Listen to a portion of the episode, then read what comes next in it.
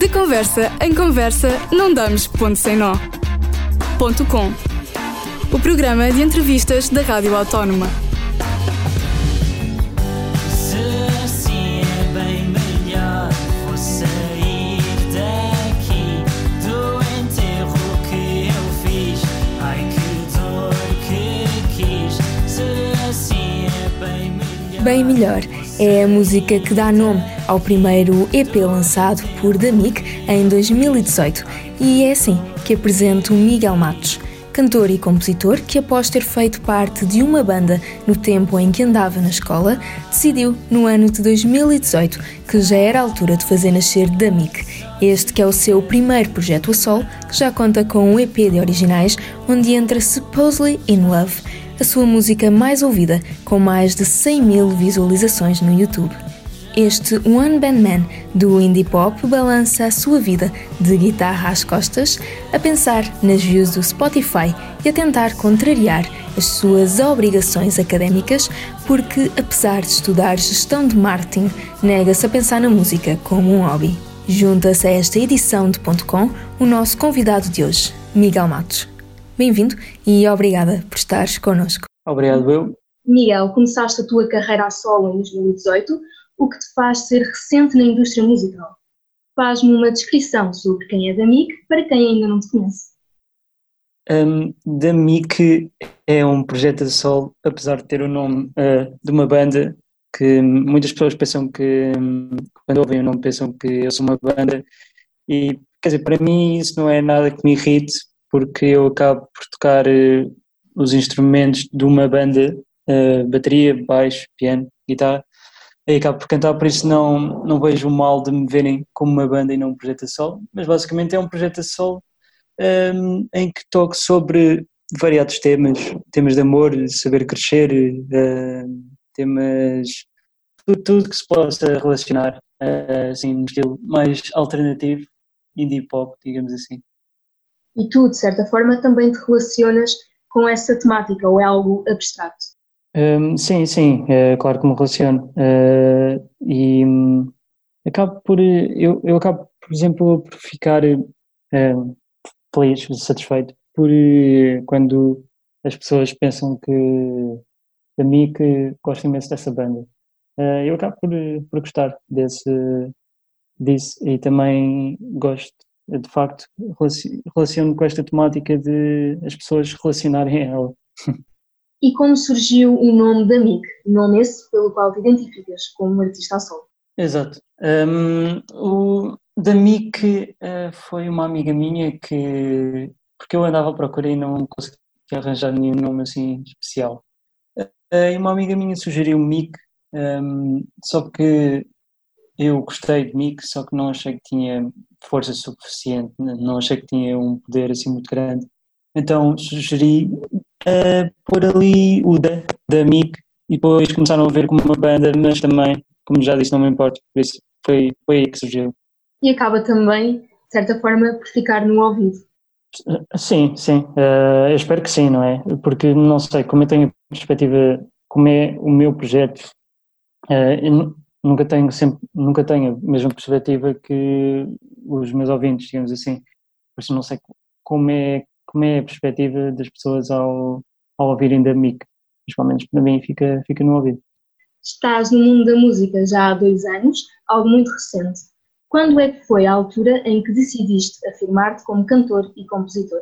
Uh, quer dizer, começou um pouco mais atrás, porque eu cheguei a ter uma banda e chegámos ainda a dar uns concertos há cinco anos por aí. Um, e eu comecei, comecei, a compor aí um, um pouco com, com um amigo meu, também da banda. Um, compunhamos os dois, mais ou menos. Um, só que depois a banda acabou e continuei, continuei a querer uh, aqui tocar e compor. Por isso decidi arriscar e tentar a solo e pronto, mas já está a correr bem, parece que sim. Pergunto se já em criança tinhas a certeza que querias seguir o mundo da música e por isso que essa área iria fazer parte da tua vida. Um, por acaso, até aos 10 anos nunca, nunca me vi como um músico, nem, nem, nem suspeitava que vinha a tocar alguma coisa ou cantar. Porque até quando eu era pequeno eu lembro-me de ir eh, ao meu infantário e todos os dias de manhã cantávamos o hino do infantário eu odiava cantar aquele hino. Odiava, não, não, não gostava de cantar por acaso quando, tinha, quando era mais novo. E depois comecei a gostar e quando aprendi guitarra comecei a entrar mais no mundo da música. Foi aos 10 anos. Portanto, foi algo que veio ao longo, uh, à medida que crescias. Exato. Não, não era assim um sonho desde mesmo criança que eu tive, por acaso. Tu cantas, compões e tocas instrumentos como guitarra, piano, baixo e bateria. E por isso tenho curiosidade em saber se és apenas tu que estás por trás de toda a produção das tuas músicas ou se há algo mais para além do que já fazes. Hum, sou, sou só eu, eu toco os instrumentos todos, depois eh, gravo, faço parte da produção. hum, para além da, da parte musical, depois tenho amigos que me ajudam, eh, tanto na parte de design como na parte de vídeos. Hum, mas basicamente na, na parte musical, sim, sou só eu, sou só eu. E agora eh, também tenho treinado, porque eu antes gravava no estúdio, num estúdio, que é o Pimenta Preta. Uh, e agora tenho treinado a produção para ser só mesmo eu a trabalhar nas minhas músicas, porque até, até prefiro, sinceramente, para já. E porquê essa preferência?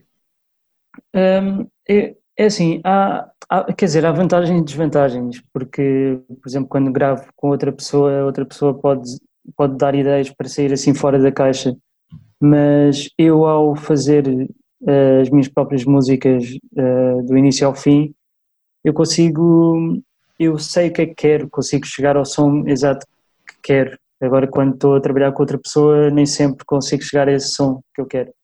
Mas ali, lá está, a parte de sair fora da caixa às vezes é um, um fator vantajoso.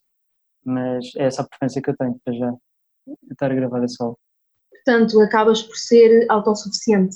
Exato, é isso. E comecei a ficar mais satisfeito, por acaso, com isso.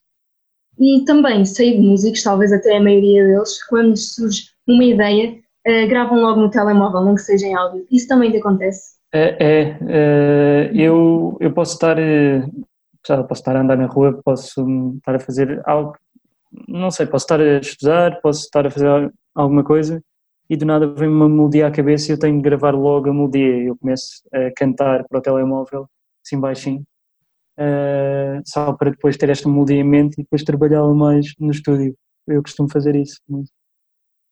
E esse processo acaba também por ser interessante e entusiasmante, porque é algo Sim.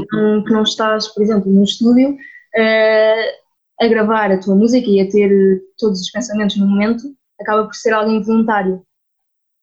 Basicamente acaba por ser um processo hum, interessante e um pouco de, eh, às vezes, frustração, digamos assim, porque eu não consigo escolher a quantidade de músicas que eu gravo, porque, pronto, como é este processo de criação espontâneo, eu não, não posso forçar, então tenho de vir naturalmente. Eh, por isso tenho de ter paciência para esperar que esta, esta espontane- espontaneidade eh, venha, apareça. Mas é, eu gosto desta forma de criar eh, músicas, mas de certa forma acaba por ser também eh, chata, digamos assim, porque eu tenho de esperar que venha a melodia à minha cabeça. Eu não, eu não consigo forçar, não consigo forçar a fazer uma música. Nunca, não sei, nunca, o resultado nunca é tão bom quando sai eh, naturalmente. A tua música deriva muito do indie pop, mas creio que seja mais do que isso. Como descreves o estilo que entregas às tuas músicas? Hum, é que o, o meu estilo é. Eu é que não consigo mesmo definir o meu estilo porque eh, até as pessoas sempre que ouvem dizem ah, o que eu gosto mais eh, nas tuas músicas em geral é que tu consegues passar eh, de uma música completamente pop para uma música completamente indie, para uma música animada, para outra assim mais calma, consegues variar bastante. Por isso, a, minha música é muito flexível, digamos assim. Penso que anda ali na zona do indie e sempre com temas. sempre que se ouve a minha música, eu acho que conseguem sempre relacionar, mesmo que, que a letra não esteja muito explícita, mas acho que pode estar um pouco abstrata, mas acho que conseguem uh, ver ali alguma coisa que se relacione. Por isso a minha, a, a minha música é isso, é uma música assim indie, uh, que vai a diversos campos dentro do indie talvez, e, e pronto, e relacionável, digamos assim. E sendo então o estilo que predomina derivado do indie pop, pergunto-te Uhum. quais são as tuas influências no meio musical. Uh, as minhas influências, uh, eu lembro-me que um, eu comecei. Uh, Beatles é sempre uma influência, acaba de ser, uma influência. Depois, uh, mas a influência que mais me marcou, que por acaso agora nem, nem ouço muito, um, é, um, são os Tudor Cinema Club, que foi a primeira banda uh, indie que eu ouvi e eu lembro-me que quando ouvi essa música pensei, ok, eu quero ter uma banda ou quero ter algum projeto de música uh, e, e, pronto, isso motivou-me essa banda. Agora, um, deriva muito, por exemplo, o Rex Orange County, a nível inglês é Rex Orange County, talvez Cage the Elephant um pouco. Depois a nível português é sempre, por exemplo, Capitão Fausto, Luís Severo, uh, Ciclo Preparatório, Filipe Sambado, são esses os nomes que eu tenho. E de que forma esses artistas te influenciam? Um, até na forma uh, a nível de letra, por acaso não acho que não me baseio muito. A nível de letra eu acho que faço mesmo um, por mim. Agora acho que mais na melodia uh, ajuda-me a pensar em, em, melodias que eu posso fazer, uh, que instrumentos é que posso adicionar, que talvez algumas músicas tenham e nunca pensaria em pôr nas minhas mais a este nível assim instrumental. Assim. Passando agora para os teus originais, quando se fala em Danique, recorre-se talvez a uma hiperbolização de sentimentos relacionados com amores, angústias e ânsias depositados nas canções. Qual é a temática que melhor descreve os teus originais? Eu, eu acho que a, a minha temática é, é, saber lidar com as situações. Uh, agora, essas situações variam muito, não, mas pronto, pode ser situações de amor, pode ser situações em que uma pessoa está numa posição, até podem ser posições mais leves, por exemplo, numa época de exames, uh, não sabem o que fazer, estão nervosos, estão com ansiedade. Uh, acho que quando ouvem a minha música, isso acho que melhora. Uh, e, e, é isso, é, é muito isso. É, vai, vai basicamente diferentes temas, um, mas acho que conseguem sempre relacionar. É, é, é o que nós temos de enfrentar, basicamente. E é bom ter essa perspectiva em relação à tua música, o bem que faz às pessoas. Sim, sim, eu, eu, eu pelo menos acho que as, as, minhas músicas podem ter às vezes até uma letra um, um pouco pesada, digamos assim, mas como tem normalmente uma melodia mais alegre e eu, eu tento sempre numa parte da música uh, ser mais positivo, não, normalmente não sou muito negativo. Uh, acho que anima sempre um pouco uh, esses aspectos, tanto no instrumental alegre como aquela parte de letra que eu ponho para animar. Tens apenas um EP lançado em 2018, intitulado Bem Melhor, com três canções. O que podemos encontrar neste álbum? Ah, aí uh, acaba por ser um bom exemplo do que eu disse, que, por exemplo, tem, eu tenho o Supposing Love, que é tema mais de amor, tenho o Bem Melhor, que hum, não é sobre nenhuma situação específica, é literalmente quando uma pessoa está numa posição má, pode ser a qualquer altura da vida, e hum, é sempre possível sair dessa situação, digamos assim, é um pouco abstrato, mas é basicamente é, é positiva. E depois tenho o Falling, que é, é, abstrata e não também não tem um significado específico, mesmo que pareça que é sobre amor, mas não é, é especificamente sobre amor. Uh, mas o que eu gosto, uh, eu não gosto de dizer a definição mesmo, por exemplo, o que eu pensei ao escrever a minha música, porque eu gosto que as pessoas quando ouvirem pensem na perspectiva delas, pensem o problema que está a acontecer, podem pensar, ok, isto eu percebo o que está aqui a acontecer e eu relaciono e a música está-me a ajudar. Ou seja, também partes muito para, estilo, para, a parte introspectiva da própria pessoa que ouve a Exato. música. Sim, sim, é isso. Uh, Eu, eu gosto muito de pensar eh, nessa parte. Eh, gosto de pensar mesmo quando uma pessoa vai ouvir o que, que é que eu posso trazer a essa pessoa. Bem melhor conta com a música Supposedly in Love, como referiste, que tem cerca de 16 mil visualizações no YouTube, sendo que o resto das músicas eh, rondam à volta de mil visualizações. Qual foi Sim. o motivo para tal sucesso? Hum, primeiro, eu acho que eh, foi, foi o, o- a música foi partilhada num canal com imensos subscritores, até conhecido, que era, chama-se Alona Cameries, Hum, e isso, isso ajudou imenso. E eu acho que a música foi partilhada nesse canal porque, pronto, no mundo da música valoriza-se imenso o tema sobre o amor e eu acho que a letra eh, é a parte mais mais vantajosa nessa música, digamos assim, que eu acho que as pessoas quando ouvem essa música relacionam-se logo e até se vê nos comentários do YouTube que imensas pessoas se relacionaram com essa música, penso que tenha sido esse o fator.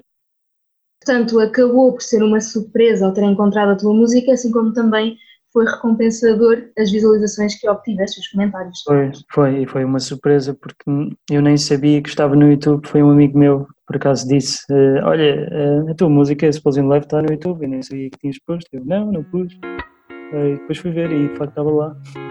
Vamos então ouvir este original de The Mix, Supposedly in Love.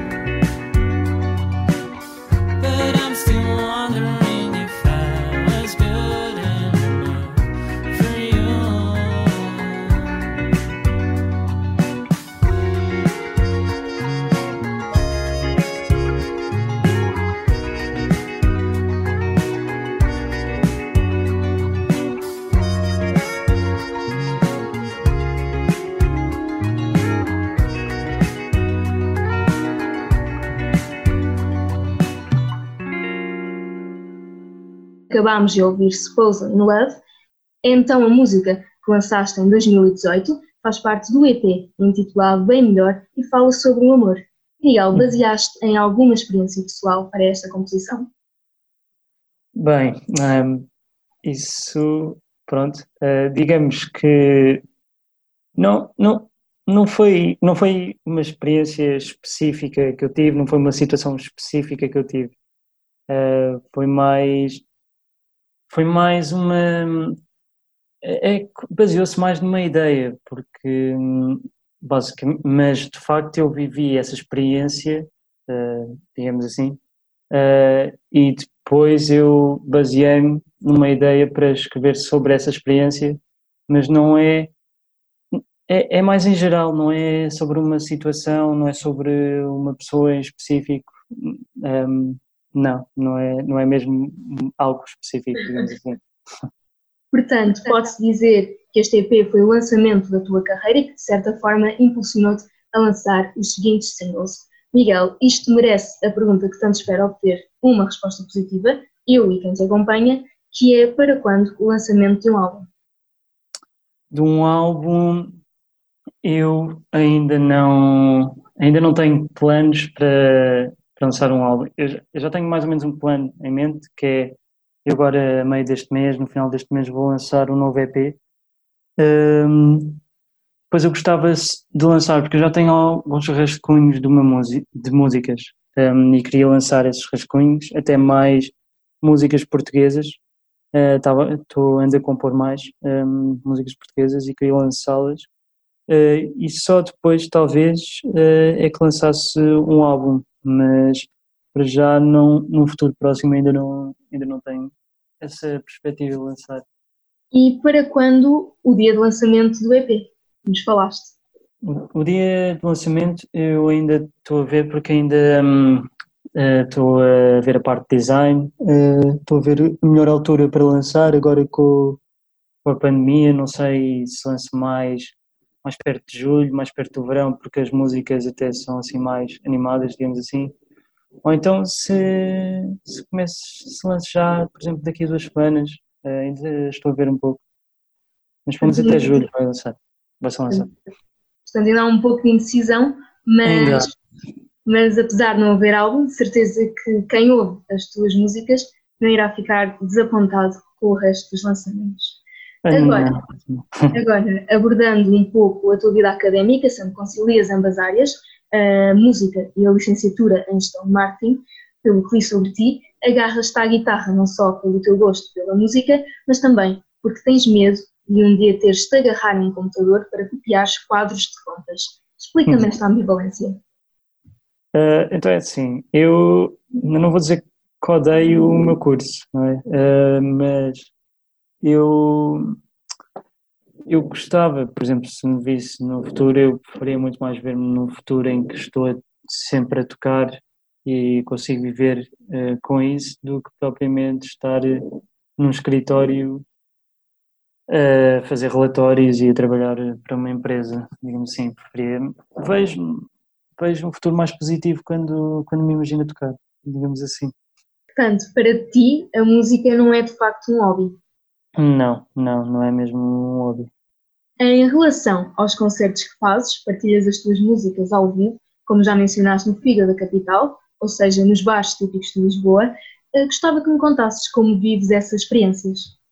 Um, eu, uh, eu, já fiz alguns concertos, fiz alguns também fora de Lisboa, uh, mas normalmente uh, esses concertos eu costumo fazer mais locais, bairro por exemplo, Pensão Amor, Tóquio, um, esses concertos são. Eu gosto sempre imenso desses concertos porque eu, eu tenho sempre um grupo de amigos que, por exemplo, três amigos que vêm sempre comigo e ajudam-me até a levar as coisas, a, a montar aquilo tudo, a preparar-me tudo, tudo, para o concerto.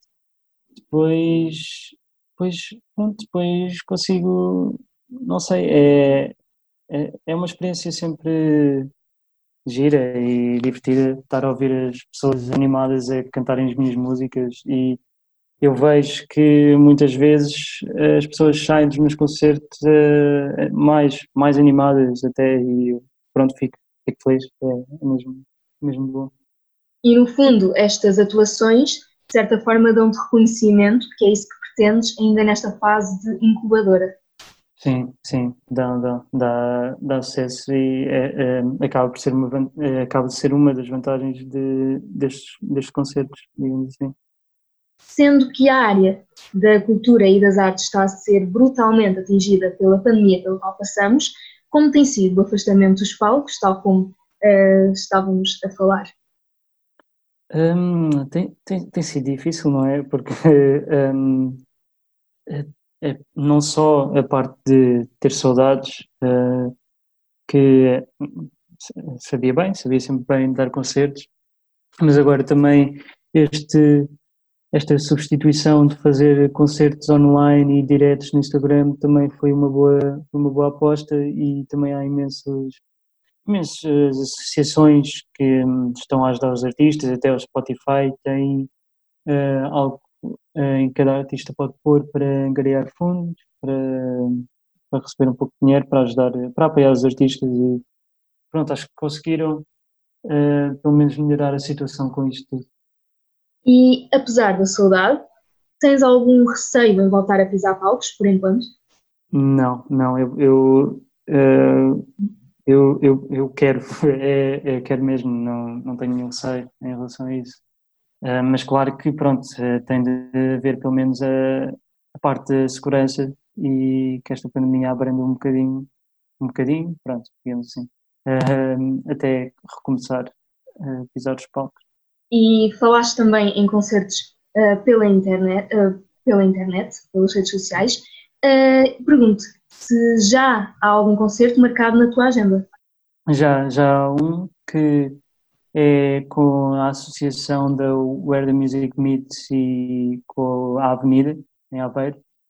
Um, e basicamente é dia 18, um, às 9. Um, e pronto, vai ser um, um live ali, vai ser engraçado. Uh, já vários artistas também vão, vão tocar, uh, mais dois vão tocar nesse dia também. Portanto, eh, vai ser, eh, faço a pergunta, se vai ser eh, pela, por alguma rede social ou se vai estar presencialmente nesse local a tocar. Ah, não, vai, vai ser por, pela rede social. Uh, penso que será provavelmente pelo Instagram ou por um site específico. Um, ainda vou obter essa informação. Aguardamos então essa informação. Miguel, o que podemos esperar das tuas ambições na indústria musical ainda para este ano? Uh, para este ano, pois, uh, não posso falar a nível de concertos, porque agora nem sabe o que pode o que vai acontecer.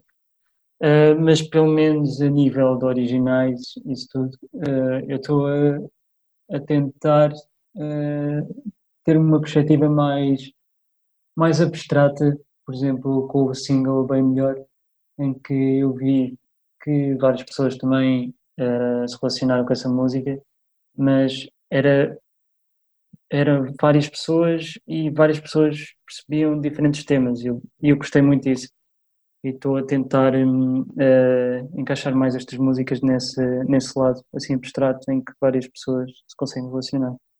Isso, é sempre bom. Miguel, foi um prazer ter-te aqui em conversa no ponto .com. Obrigado, igualmente. E para finalizar esta entrevista, nada melhor do que ouvir outro single de Damik. Miguel, o que tens para nos cantar? Eu tenho uma música uh, que ainda não foi lançada, e achei interessante. Uh, nunca toquei para ninguém esta música e ainda por cima em acústico, mas vamos ver como é que sai. Um, Chama-se When It's Hard to Live. Uh, vamos ver. What I found, what I am, when I never thought this could be different view from what is true. And now I see it all brand new coming back for what it's worth. How I never brought it first. When it's cold in a way to find, I'll give up mind. When it's true that it's hard to leave, I'll give in to my hope still.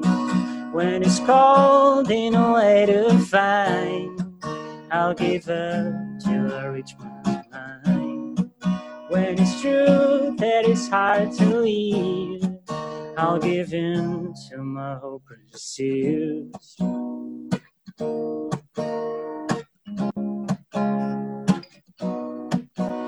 Could I give another chance? Could I stay and be on my way? Could I give another chance to say? And could I stay and be on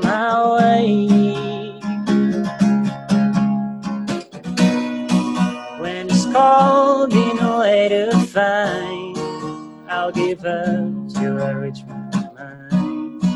When it's true that it's hard to leave, I'll give in to my hope pursuits. If I'll go, I'll risk it all. But it's time to stand and fall. Cause it's true that it's hard to leave. Oh, I can't deny it feel. De conversa em conversa, não damos ponto sem nó.